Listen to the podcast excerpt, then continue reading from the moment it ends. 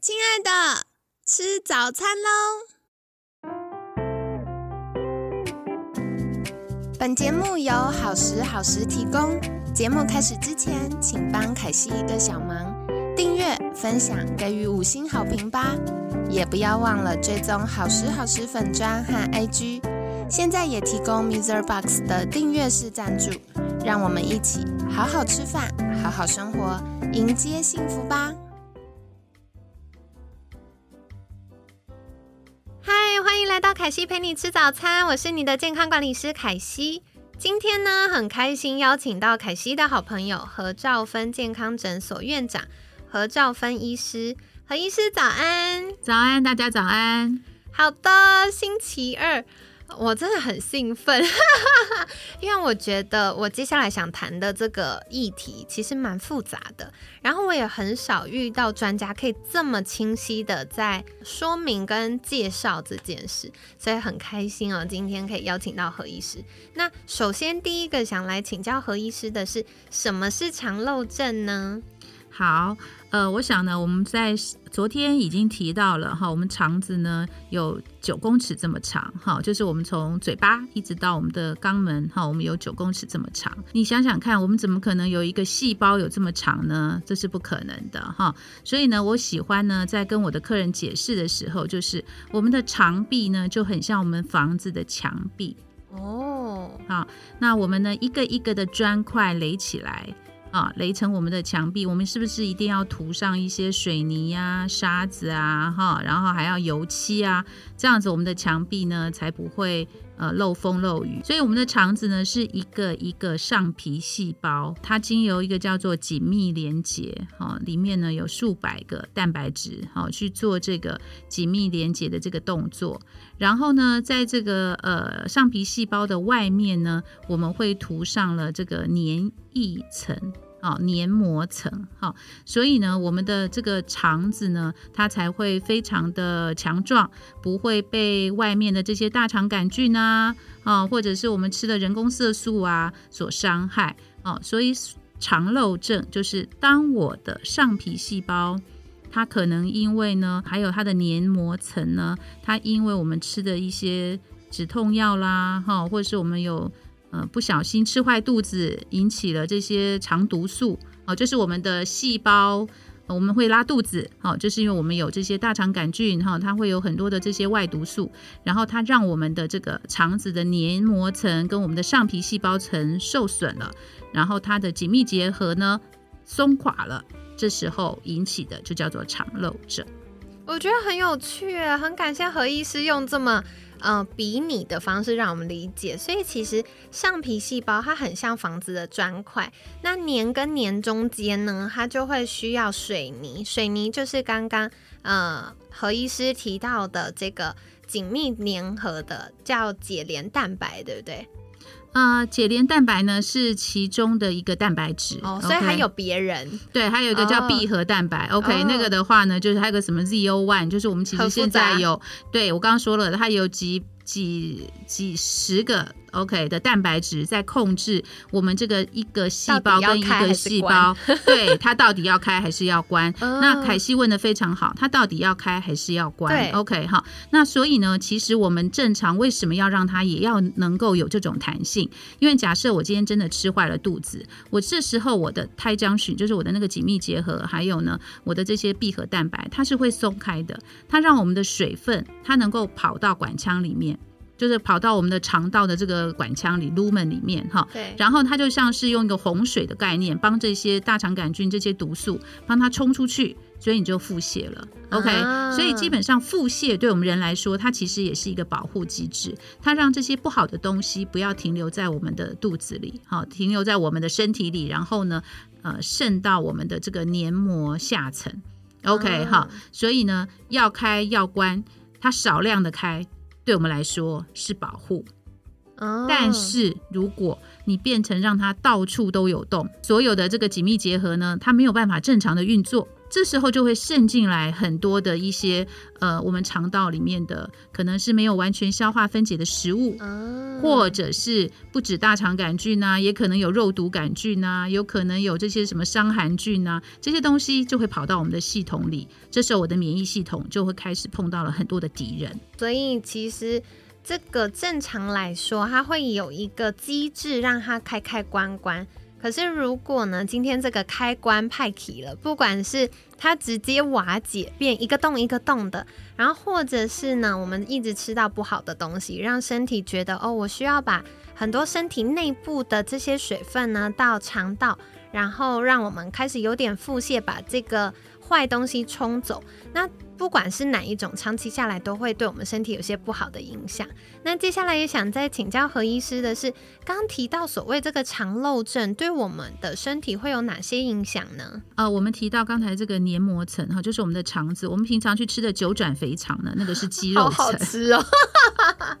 OK，那个是肌肉层哈。那基本上我们在吃九转肥肠之前呢，哈，大家想象一下，就是呃，那个厨师大厨们哈，都一定要一些明矾去帮那些黏膜层。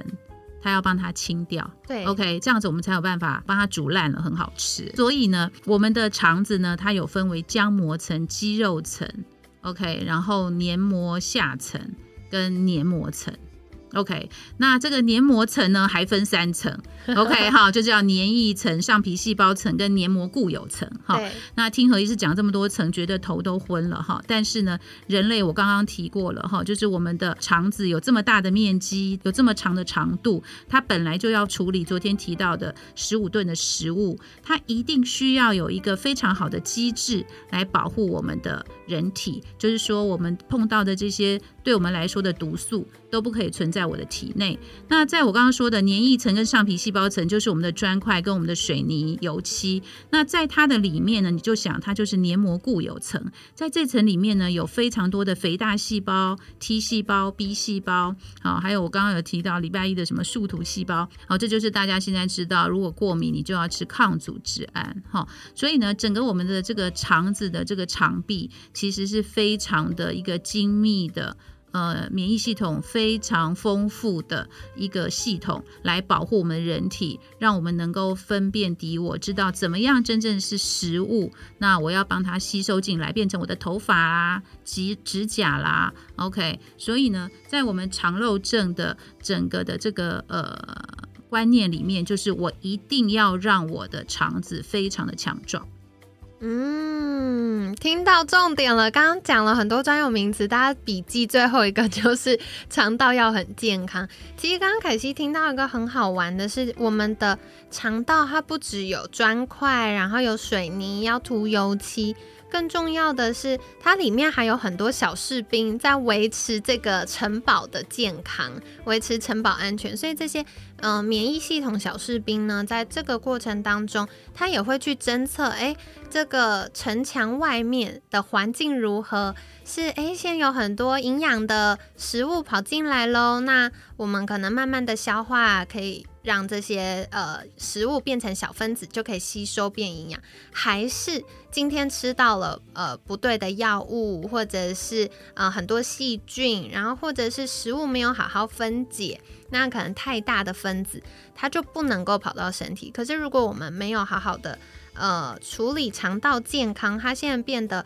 不太强壮的时候呢，开始破洞了。这些大分子或我们不想要的毒素、刺激物就会跑到身体里面，就会开始引发免疫系统的乱七八糟的状况。那想请教，就是如果肠漏症呢，它对于我们身体会有哪些表现或疾病呢？好，因为我们刚刚一直提到，我们七十 percent 的免疫系统在肠道哈，所以呢，当然就是如果你的呃身体里面的免疫发炎已经呃像是这个火烧火烧这个燎原了哈，这时候呢。它的整个的免疫系统，它会影响到全身上下的黏液的系统，就是因为我的肠子是我如果拉肚子拉到后面是会出来黏液的，对，所以呢，事实上我们的肠道是有一个呃黏膜，我们叫做 GART，就是跟肠子有相关的这些淋巴组织哈，它呢会跑到身上其他的 MART，就是跟黏膜有相关的淋巴组织，所以呢你可能会眼睛黑眼圈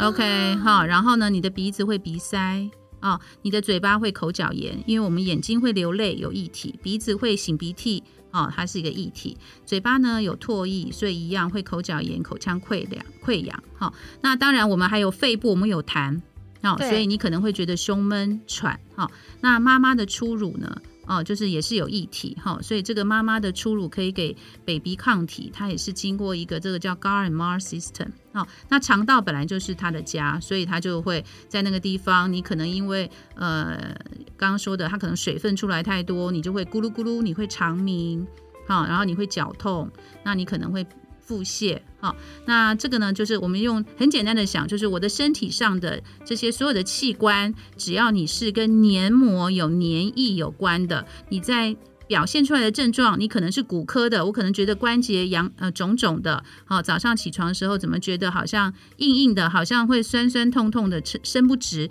那我们的关节囊里面其实也是有关节液。好，所以会觉得是说，整个这个肠漏症为什么呃影响到身体这么多个呃器官，这么多不同的科别？那就是因为事实上呢，我的这个黏膜组织，它对我们人来说，它是一个保护层。因为你的眼泪呢，如果你今天有沙子进来，你就要流眼泪让它流出去，所以它是保护我们的。你的鼻子呢，你可能吸到了 PM 二点五，所以这时候你要擤鼻涕让它出去，不要让它跑到我们的。肺部的肺泡里面，哈，那刚刚讲到的，你如果吃坏了东西，你就是要咕噜咕噜滚出去，这时候呢，你就不会进到我的肠道的呃整个内部的系统里面。那所以呢，各位只要想说，如果今天我在这个呃刚刚前面提到的，只要是跟黏膜有相关的这些器官，它有一些呃症状，你这时候都要想到说，OK，我可能呢是我的免疫系统已经被激活了嗯。所以呢，我就开始有这些临床上的表现。那因为呢，这个部分呢，呃，我们刚刚提到的啊，什么黑眼圈啊、打喷嚏啊、肚子痛啊、关节胀痛啦，那甚至就是我会打嗝啦、便秘啊、腹泻啊，好，还有就是这个膀胱会频尿哈，因为我们的膀胱也是一个黏液的。的一个器官，我呢尿胀到两百五十 CC，我就一定要去尿尿，所以它一样是一个黏膜的一个有液体的一个器官。好惊讶，所以原来这个跟我们频尿也有关系。是，所以呢，就是有些人晚上会起来上个两次、三次，甚至就是小朋友会常常尿床。OK，那我曾经就有一个案例，这个妈妈呢说小孩子三年级了，可是还一直尿床。嗯，那。爸爸就说啊，小孩子尿床嘛，没有什么。可是妈妈就说，三年级还尿床啊。然后尤其是他们那时候在新竹科学园区那里，以前是一个封城，就是整天都下雨的。对，这个整天要洗床单是很痛苦的事情。对，怕晾不干。是，所以后来呢，真的妈妈有带来我的诊所，就是我们帮他了解到他本身的这个。呃，有这个霉菌的问题，然后引起了这个肠漏症的问题，所以这个孩子会尿床。你等到帮他体内的这个杂菌能够处理好，让他的黏膜能够建立起来，他不会在这个尿床也影响孩子的自信，也不会让他因为晚上睡不好，所以白天没有办法专心的上课。然后夫妻两个也不会因为吵架，就是为了小孩子这个呃尿床的问题。所以呢，基本上在整个这个肠漏症的这个呃我。呃，职业这二十多年来的经验里面，事实上肠漏症可以帮助很多的。你觉得，哎，这怎么跟肠道有关系？对呀，对。但是就是我刚刚说的 Gar and Mar system 这个黏膜系统，其实是非常有意思的。那我额外想要举手发问，就是，哎，我们肠漏症是不是也会跟我们代谢症候群有关呢？OK，好，那当然呢，就是其实这个部分呢，凯西问的问题呢，就是呃，因为。我们肠肝有个肠肝循环，OK，就是我们刚刚前面一直提到，哦，肠道我们要保护，然后我们的不好的的这些杂质或是外来物或细菌或是分解不了的食物，我就要呃跟着大便出去，但是我还是有一些呃代谢废物或者是一些。呃，这些毒素它是不会完全清干净的。那这时候我们就经过肠肝循环，我们有个叫门脉、门静脉，它就要帮这些这些东西呢，从肠子来的这些东西，它还是要送到肝脏去做处理。OK，所以为什么我们？第一集礼拜一也有说到，就是呃，肝如果不好，人生是黑白的，就是因为它事实上有非常大的这个。呃，工作的 loading 这个负担，它是必须要处理从肠子来的这些东西。OK，所以呢，所谓的代谢症候群，我们常最常知道就是脂肪肝呐，对，哈，然后呢，我们可能有这个腰围比较大啦，哈，内脏脂肪比较厚啦，哦，这些东西都算是我们代谢症候群有一定的定义哈。我想这个之前凯西呃应该都已经讲过了很多哈。那所以就是说，当我这些肠子里面的杂菌。OK，在我们有研究，我们发现我们有个叫做后壁细胞门。OK，就是说，呃，其实这个代谢症候群、脂肪肝跟我们肠子的关系，就是跟我们的肠道菌丛很有关。因为我们的黏膜层，好，在我们再比举个例子，就是我们的呃黏膜层呢，你就想是一块稻田，那我的这个稻田必须要很肥美，就是它的那个水跟土都必须要非常的呃够这个厚度，水分要够。然后这时候我才能在上面种稻子，那这个稻子呢，你就给它想成是我们的肠道菌。嗯，OK。所以呢，如果你今天的这个肠，嗯，这个水稻要呃很长得很漂亮，没有杂草，OK，可以长出很漂亮的这个呃稻穗。这就想到说，我们的黏膜必须要非常的健康。在我们的黏膜层呢，我们刚刚讲到这个黏液层，事实上九十 percent 呢是水，哦，那剩下的这些十 percent 呢是一些黏蛋白，哈，这些黏蛋白呢，而且我们的小肠跟大肠还是不一样的，小肠呢只有一层，大肠还有分为内层跟外层。OK，好，那所以呢，这个黏液层必须要非常的呃健康，然后呢，我的这些我的跟我的既有菌，就是我从我妈妈肚子里面来给我的这些菌。啊，还有呢，我后来的环境当中碰到的菌，可以让我这些我的好菌，我的好朋友可以帮我，而让杂菌呢可以少一点。那所以呢，在我们的这个代谢症候群，就是我们那个后壁细胞群呢，它的这个它的数量太高了，然后它的那个细胞壁上面有一个叫做脂多糖蛋白，嗯，这个脂多糖蛋白呢，它会跟着这个肠肝循环呢，跑到我们的肝脏里面，然后引起我们的这个肝脏的发炎反应，这就是刚刚。呃，凯西问的，到底我们的代谢症候群，我们的脂肪肝，OK，这都是跟肠道菌的菌属跟它的比例非常的有相关。其实像我们节目在上上礼拜有邀请雷小玲营养师来分享，那那时候就简单跟大家介绍一下肠道菌里面呢，不是全部都只有好人或全部都是坏人，通常它就是有一些好人，有一些坏人，另外还有一些是墙头草，这个平民老百姓。所以如果今天好人比较多呢，那呃，好，就是这个平民老百姓就会支持好人，那今天坏人比较多，平民老百姓就会支持坏人。那刚刚向何医师介绍到的，就是我们肠道菌要住下来，也不只是嗯。它就是我们吃很多益生菌就搞定了，关键是要有环境啊。所以如果环境照顾得好，肠道菌也会活得比较好。那如果今天哎拍谁，如果吃太多的呃糖类啊，或者是吃很多高脂肪的啊，或者是呃食品添加物吃太多啊，药物吃太多啊，那。这样子就会养成一个 OK 很适合坏菌居住的环境。那坏菌呢，它就会又有像刚刚呃何医师讲到的这个脂多糖蛋白。对，OK，那它呢又会变成一个所谓身体的毒素啦，又会去刺激我们的免疫系统。这样子，刚刚凯西说的，就是这些高油脂、高糖分的东西，事实上呢，它会影响我们肠道的通透度。就是我们刚刚提到，在这个紧密结合里面有一个叫闭合蛋白的家族，当它当我们吃了太多的高油脂跟高卡路里的食物的时候，它会让这个呃闭合蛋白的浓度下降。你就想，你就顾名思义，它叫闭合蛋白，就是要让我们的那个紧密结合能够比较紧的。对。所以当你的这些食物高油脂跟高热量、高糖分的食物，它会让我的闭合蛋白降低，所以这时候我这个门呢也就关不紧了，就松脱了。所以这时候我的肠漏的现象就会比较严重。哦，好酷哦！哎，那顺带我想要再额外请教一个，就是听起来门要关好好的啊，那所以是不是我们门关越紧越好呢？OK，好，所以呢，基本上呢，呃，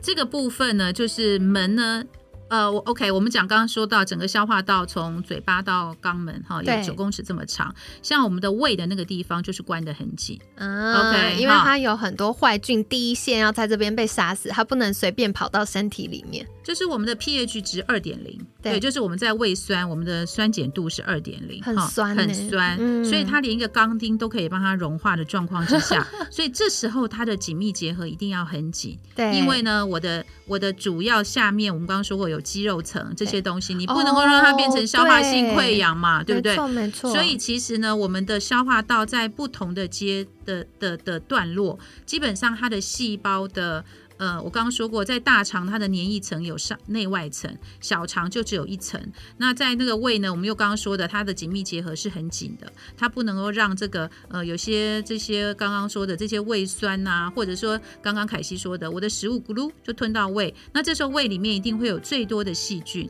对不对？我们不可以让这个细菌跑到系统内，所以我的胃酸就要赶快去杀死它。所以换句话说，我们在台湾人这么喜欢去药房买胃药，OK，不管是从制酸剂、制啊、酸剂，不管是胃乳，对对对，胃乳，或者是我们去吃到很强很贵的那个氢离子阻断剂，这都是不应该轻易的吃的，因为当你的胃酸。哦呃，你让它不够酸的时候，这时候它的杀菌能力就降低了。还有就是它的这个让矿物质变成我们可吸收缝，就是可以利用的形态，它的这个酸度是要够的哦，它那个离子才能够变成我们人类爱用的这个离子形态哈。嗯所以呢，基本上刚刚凯西问的是不是所有的地方都是要有关很紧 对，是不是每个地方都要关很紧？所以基本上在不同的段落，在场整个消化道，它的紧密度绝对是不一样的。哇，今天凯西新学到一课哎，因为以前就想说哦，小肠要吸收营养，所以它应该要松松的，或者是哦不行，小肠那边会有很多的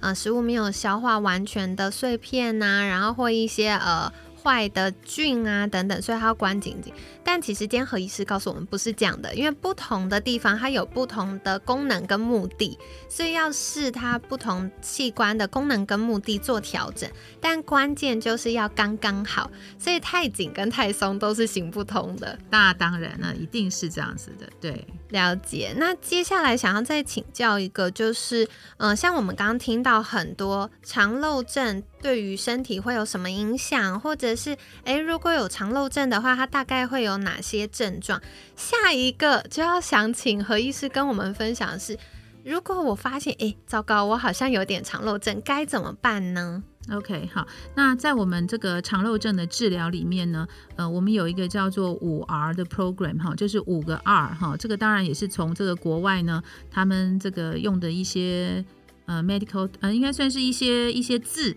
OK，用这个字的字首，然后它用成了一个叫五 R program 哈，五 R 计划哈。那第一个 R 呢，当然就是 remove，就是排除哈。那刚刚呃凯西也提到啦，就是有些食物呢，呃，它可能呃没有办法完全消化成小分子，让我能够呃经过这个肠道上皮细胞的吞噬作用。我们是用吞噬作用，它是有一定的一个直径，然后我才能够把它吞进来当营养素。如果今天我的食物呢没有完全的消化分解，所以这些大分子的东西在我的身体里面，不但不能够拿来这个变成我们要的小分子来吸收，甚至它在这个管腔呢，它就在那个地方，我刚刚提过了，这个适应细胞呢，它会根据这个浓度的不同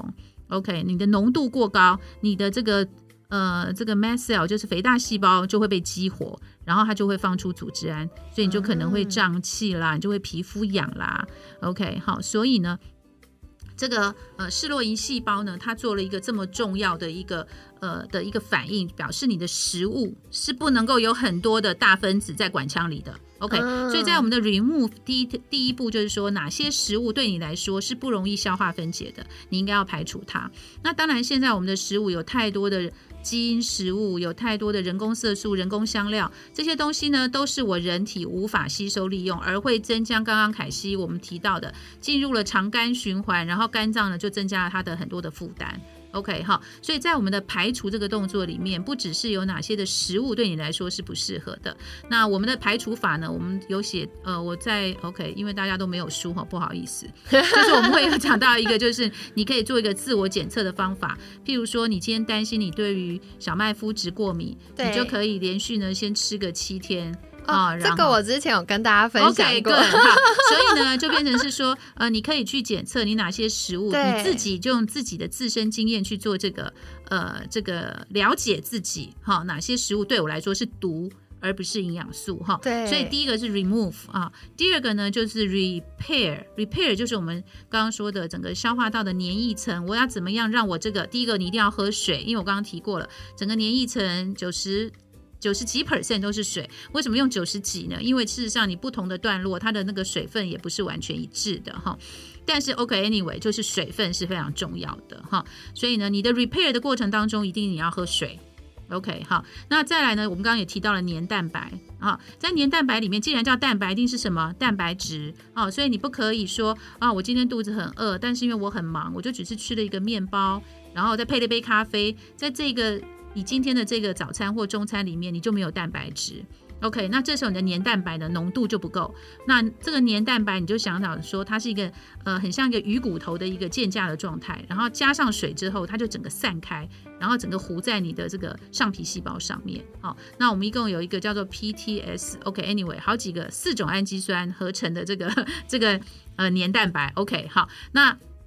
所以呢，在我们的 repair 里面一定提到，就是说你要喝水，然后你要吃蛋白质，然后再来它其实是一个零脂质，表示你还要吃脂肪。对，就是说你还是应该要有呃一些油分哈。现在有些年轻的女孩子哈，就是因为希望身材很好，然后她就呃不怎么吃油的东西，就水烫青菜啊，然后呢呃吃一个水煮蛋，呃叫她吃鱼就吃一个蒸鱼。OK，好，那这时候她就没有一些油脂。哦，让它的这个呃磷脂质呢，能够比较呃，就像我们说的，水泥沙子的比例要对。如果你比例不对，就算我吃了很多的蛋白质，喝了很多的水，你没有油脂，它一样没有办法均匀的散成一片黏液层来保护我。哈，所以这个是 repair 的部分。那第三个呢，就是既然你的黏液层，我们刚刚前面也提到了这个水稻观念，哈，就是概念，就是说我的黏液层要很漂亮，我的土壤要非常的肥沃，这时候我才能怎么样 re-inoculate，就是我才能够种菌。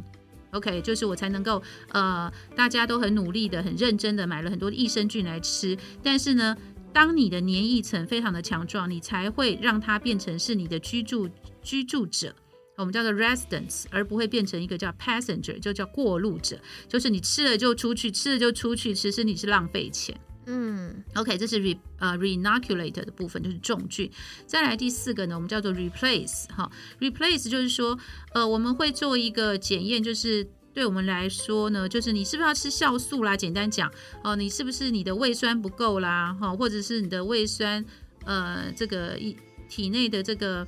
呃，我们刚刚提到的这些胆碱不够啦，哈，就是我们的酸碱度，胃是。pH 值二点零是酸的，到胆汁 pH 值是八点零，到我们变成嗯嗯的时候呢，pH 值大概就是六点七六，就是 OK 弱酸性弱酸性哈，所以它整个的这个消化道里面，在某一个段落，它需要正确的酸碱度，它所有的酵素才有办法正常的运作，你才有办法帮所有的营养素在该到的地方做好它该做的事，然后在最后在小肠帮它吸收到大部分。好，然后到大肠，最后经过肠道菌的发酵腐败动作，最后我们变成一些嗯嗯出去。OK，好，所以呢，整个的这个我们刚刚讲到 replace，就是我们会根据一些你的，呃，我们当然是有一些检测可以做，确认你哪一些东西是要。补充的，还有就是你的饮食的习惯，我们可以根据问卷能够大概分析说，OK，你的食物大概有哪些部分我们应该帮你调整。OK，好，那最后一个第五个二呢，就是 relax，就是我们说的身心灵要平衡，因为我们的肠道，事实上我们肠道有一个神经系统叫做 ENS。就是肠神经系统，在这里面呢有五亿个神经元，至少，因为肠道的神经元非常难算，因为呢它这个神经呢，因为我们刚刚提到它有肌肌肉层，它有黏膜下层，它有黏膜层，它那个神经就在这个中间穿来穿去，所以我们要算它的神经元很难。所以呢，我们的 relax 就是说，当我的这个自主神经系统，因为肠子是你不能控制的，不是说我今天要拉肚子，告诉说你不要拉，不要拉，它就可以乖乖的。忍住的，OK，嗯，好，所以它是自主神经系统。这五亿个神经元呢，当然也跟你的情绪、跟你的，我们刚刚提到了，跟你这个冷热，OK，哈，根据你的这个湿度、温度，OK，都会影响到你的这个呃自主神经系统它的这个 ENS 的运作。所以呢，我们当然在讲一个人要健康，就是你的身心灵都要平衡哈。所以 relax 就是说，OK，你今天天气太热不想跑步，你就去游泳哈。那你今天天气太热不要做热瑜伽，那你就去做气功，就做一些比较 能够好人性化，能够适合这个当下。我怎么样让我的细胞其实是愉快的运动，而不是虐待自己，硬要说啊，我今天一定要跑五千，我不跑五千我就对不起我自己。其实你要看看你目前的。天时是什么样的状态，然后你再去调整你的生活的步调，这样子你的细胞才会很愉快的帮你跟你快乐的在一起。我觉得这件事真要打五颗星，因为我常常就会觉得，嗯，大家对于健康这件事是零分跟一百分，没有什么五十分、六十分、七十分，就是要么完全不做，然后要么就是做到极限。那所以反而像我常常会接到的一些客户是，呃，他们运动过度导致肌肉长不出来，压力大，然后身体不健康。其实当你过度运动的时候，你就想看，在何医师那个年代有个叫花蝴蝶，那个是一个叫短跑健将，这个花蝴蝶很早就过世了。其实呢，我都觉得这个就是运动过度，就是因为事实上当我们在运动的时候，做到后面，我们的肌肉是做的是无氧呼吸。对，所以这时候你会有很多的乳酸堆积。其实这时候你的这个乳酸堆积，对我的人来说一样是一个压力，对我所有的细胞都是压力。你要怎么样让你这个乳酸能够正确的代谢掉，而不会导致我其他细胞被这个乳酸所伤伤害？所以的确，在我的诊所，在我十几年前就曾经碰过一位。大老板，他就是每天一定要在阳明山上跑五千，然后他要回到家用他的运动器材，怎么样训练他的那个四头肌、什么腹肌，然后又要搞个半个钟头到一个钟头，然后他就跟我说他好疲倦，他晚上没有办法在呃在思考。那我就跟他说，你的运动过度了。他居然跟我说。何大夫从来没有一个医生说过有这种运动过度的病。对，OK。但是那时候我就给他做了一个检查，我让他知道他自己体内的乳酸已经过高。哦，然后我就跟他说：“你看，你就是这样子，所以呢，你现在帮你的跑步从以前的呃五千，你调调成三千。他后来就觉得他身体就能够找到他的 balance。所以其实并不是每个人都是一样的，每个人都是不同的基因，都是呃不同的生活的压力跟环境，所以不是每个人都套一个健康的计划。”你就一定会成功。它的生化代谢跟你的生活的压力绝对是不一样。我们叫做一定是一个个人化的，嗯，一个调整，这样才是对的。其实我觉得这个这件事，我应该在节目讲过，这是几百次。就是我其实蛮感谢疫情的，因为疫情让大家开始从一致的健康观点，比如说，呃，瘦身。追求健康管理就是为了瘦身，然后或者是嗯，比如说生酮、间歇性断食、断食等等，慢慢走向个人化。所以像刚刚就是何医师提到这件事，我非常认同。很多人关于运动这件事，大家就会觉得啊，他跑五千，我跑三千，我跑太少了，那我就跑个八千，所以大家就毛起来运动。或者是我常会遇到，嗯，很多女生为了要保持体态。可能一个礼拜上中高强度的运动，甚至高强度运动啊，他一个礼拜可以上六个小时，甚至十个小时。我说你你为什么一个礼拜七天你可以上十个小时？他就说哦，因为有的时候同学一揪，我就是自己下课了，我又接着上下一堂课。我觉得很多时候我们就会回到。到底什么才是适合自己的？嗯，有些人他肌肉的表现很棒，他肌力很强，肌耐力很强，可是他的压力系统，就是应激的系统，它没有办法运作这么顺畅的时候，你硬要它一直增加重量，可能就是一个负担。那有一些人是他饮食跟不上，营养跟不上，身体没有适度休息，你一直做很中高强度的锻炼的时候。他就会开始，哎，为什么肌肉长不出来？为什么晚上睡不着？为什么哎肌肉不增反减？所以很多就是在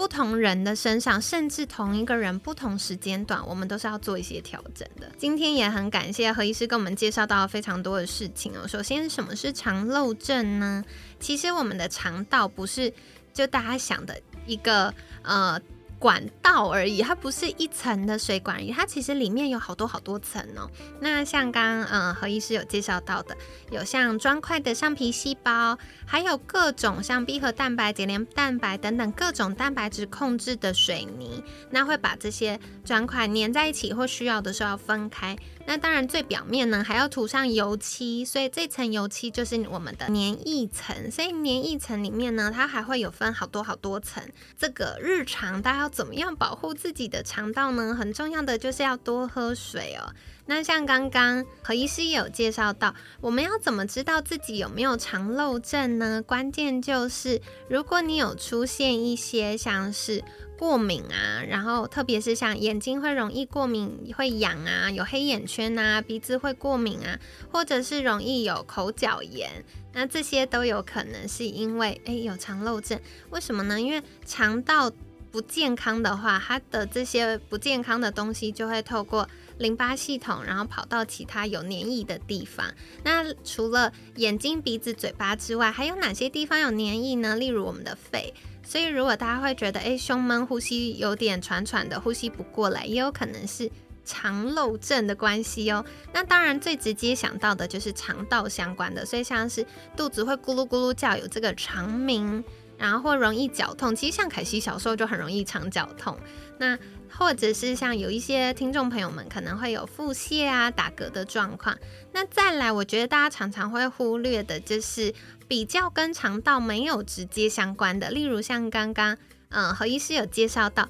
早上起床的时候会觉得关节肿胀，或有一些听众朋友们会有频尿的状况。那有的时候不是因为骨盆前后倾，或者是射护腺肥大，有的时候可能是因为有霉菌，或者是有肠漏症影响到，我们会一直想尿尿。那关键的话就是，大家日常生活中可以多一点留意，诶，到底有哪些？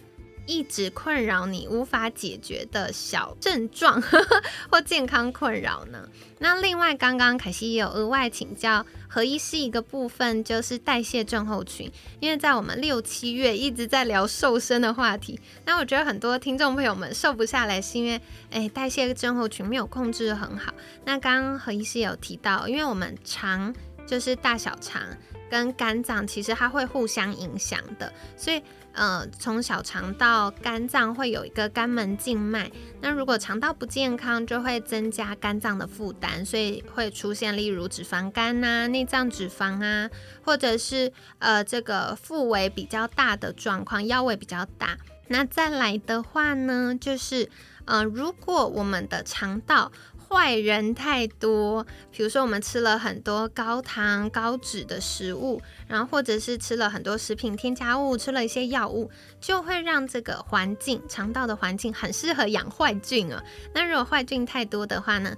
它就会有一个东西叫做脂多糖蛋白，就是等于算身体的一个毒素，又会引起我们的发炎跟免疫系统大乱斗的状况。那刚刚何医师有介绍到哦。就是我们要怎么修理自己呢？第一个关键就是要移除，比如说肠道坏菌太多了，我们要让坏菌跟我们 say 拜拜。还有，我觉得大家常常会忽略的就是食物过敏源。那像大家一般想到的，可能是可以抽血做一些过敏源检测。可是何医师在书里也有介绍到，就是除了抽血之外，日常生活当中也可以再去。透过自己的努力了解一下，哎，我是不是对哪些食物有过敏呢？那凯西其实有做过抽血的检测，也有自己做过梳理的实验，我发现。虽然书里的实验比较花力气，但是比较准，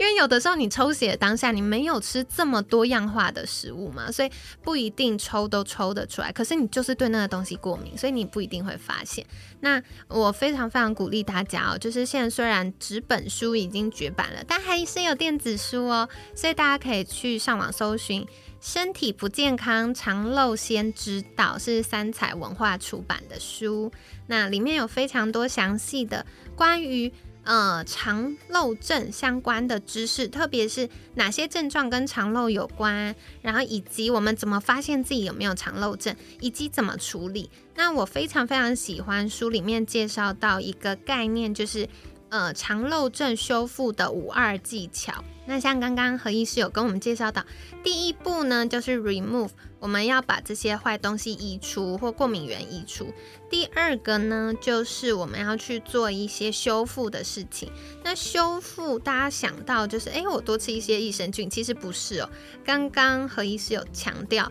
环境跟基础建设要先照顾好，所以第一个水分要多喝，因为跟我们的黏膜这个黏液层也有关系。然后再来的话呢，就是修理，你要给它营养素啊，要原料啊，所以像是一些蛋白质跟好的油，可以变成氨基酸跟磷脂质，所以这也是非常重要的。特别是在瘦身的过程当中，很多女生会呃只吃生菜沙拉。只吃水果，那这样子蛋白质摄取不足，油脂摄取不足呢，就没有给身体足够的原料了。所以这个可以多留意哦。那除此之外，还有大家常常想到的益生菌，益生菌的第三个步骤，我们要把好菌种进去。而且，嗯，在之前就是不同专家分享也有反复提到，是好菌如果长得好。那它不只是进去变过路客，它可以存活下来住在我们肠道呢。那这样子就可以有机会抑制一些坏菌过度增生的状况。所以以益生菌适度的摄取也是很重要的。那再来下一个就是替代，替代的话就是看，呃，比如说我们会透过一些检测知道说，诶，我们整个肠道的环境如何，有没有什么是需要调整的，例如是 pH 值呢，还是酵素等等的。所以这个都会是在替代这个环节可以做补充的。那最后最后，刚刚何医师提到，也是可惜自己最认同也最有感的是，我们要放松，要 relax，因为身心会互相影响。所以有的时候，如果我们长期压力大呢，自律神经系统也会影响到我们肠道蠕动的状况，或者是肠道不健康的话，也会透过呃迷走神经还有血液循环，也会影响到我们大脑哦。所以适度的放松，然后特别是刚刚何医师提到，根据呃不同的环境、当下身体的状况，去调配我们的健康策略也是非常重要的。就跟你们分享喽。今天这集听完，有没有觉得超精实，有很多收获呢？那凯西鼓励你哦，可以多重复听几次。那如果诶有。打中你的，听起来很有感的，也欢迎在私讯好时好时的粉砖跟凯西分享哦。那当然，如果我们刚刚介绍的部分，你发现诶，我好像有一些这种状况，该怎么办呢？就可以再去找何医师帮忙喽。所以在节目尾声，也想再邀请何医师，是不是跟大家介绍一下？如果想要获得更多相关资讯，或者是想要嗯跟何医师约诊的话，可以到哪里找到您呢？呃，何兆芬健康诊所呢是在这个小巨蛋站。那我诊所的电话是二五四五一六一一，谢谢大家。好的，那何医师的诊所呢也有粉砖，所以大家也可以在脸书上搜寻何兆芬健康诊所。那如果有什么样的看诊相关的疑问，也可以在私讯询问喽。那今天感谢何兆芬健康诊所院长何兆芬医师的分享。每天十分钟，健康好轻松。凯西陪你吃早餐，我们下次见，拜拜，拜拜。